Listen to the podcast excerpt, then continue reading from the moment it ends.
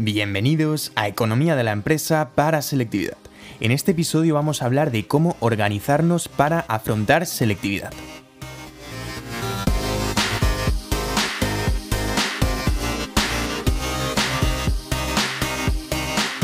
Bueno, hoy es lunes, estamos a día 24 de mayo. Esto quiere decir que supongo que a estas alturas ya todos lo sabéis, que selectividad va a ser día 8, 9 y 10 de junio y por tanto quedan oficialmente 15 días para selectividad.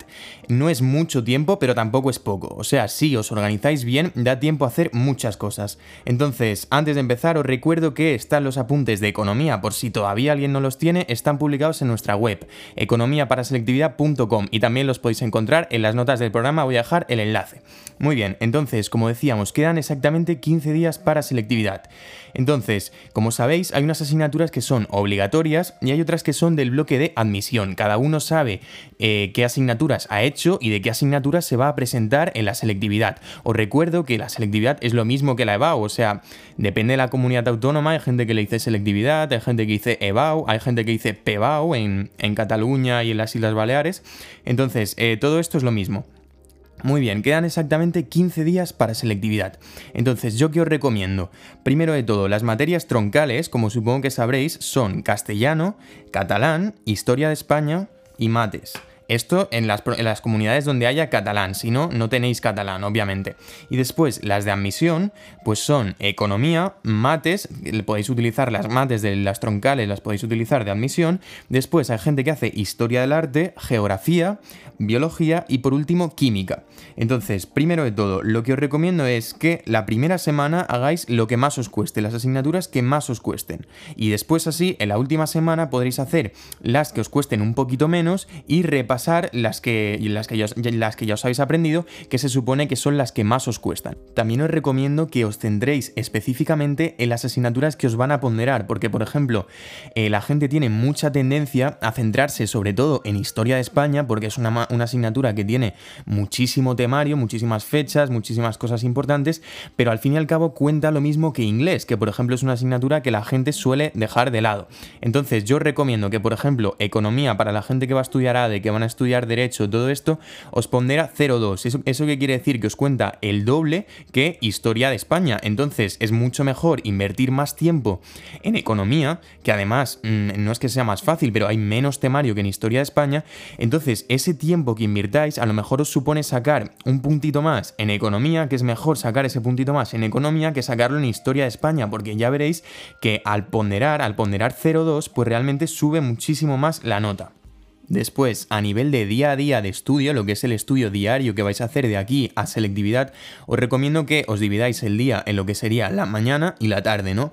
Entonces, mi experiencia me dice que lo, mejor de todo es estudiar una asignatura por la mañana y una asignatura por la tarde. ¿Por qué? Porque si queréis estudiar muchas asignaturas en una mañana, pues no os va, no os va a ir bien, porque el hecho de cambiar de asignatura, es decir, cuando tú dices estoy estudiando economía y ahora voy a pasar a estudiar historia o mates, pues pues desde el momento en el que haces el cambio de asignatura y hasta que te metes un poco en el papel y que te empieza a funcionar la cosa, pues hay un tiempo, ¿no? Entonces es mejor estar tres horas por la mañana seguidas, bueno, no quiero decir seguidas sin levantarse, sin hacer ningún tipo de descanso, pero digo, con la misma asignatura que andar cambiando. Y después, mm, sí, sí que sí, cambiar por la tarde, porque un día entero de estudiar solo mates o estudiar solo castellano o lo que sea, pues sí que puede ser demasiado. Entonces, por la mañana una asignatura y por la tarde otra asignatura.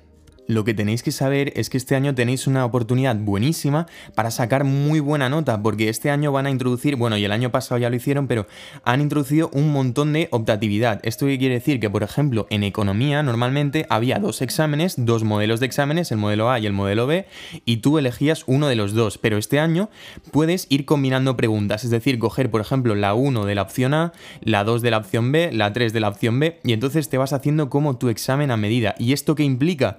Que puedes elegir mucho a la hora de estudiar. O sea que no importa que os estudiéis todo el temario, sino que podéis descartar cosas y esto reduce muchísimo el temario. Por ejemplo, en Historia de España que hay una barbaridad de temario, no importa que os lo estudiéis todo, porque como siempre ponen una serie de preguntas de cada apartado, digamos, si os estudiáis solo un apartado, es que esto depende de cómo esté dividido según la comunidad autónoma, por eso no es, no es exacto, pero si os apartáis solo, si os, perdón, si os estudiáis solo un apartado, entonces podéis aprobar, incluso podéis sacar la máxima nota. Entonces es una oportunidad buenísima que os recomiendo que miréis específicamente en vuestra comunidad autónoma qué apartados suelen entrar o qué apartados están estipulados que van a entrar en cada examen y que cojáis uno de estos apartados y vayáis a muerte con este apartado.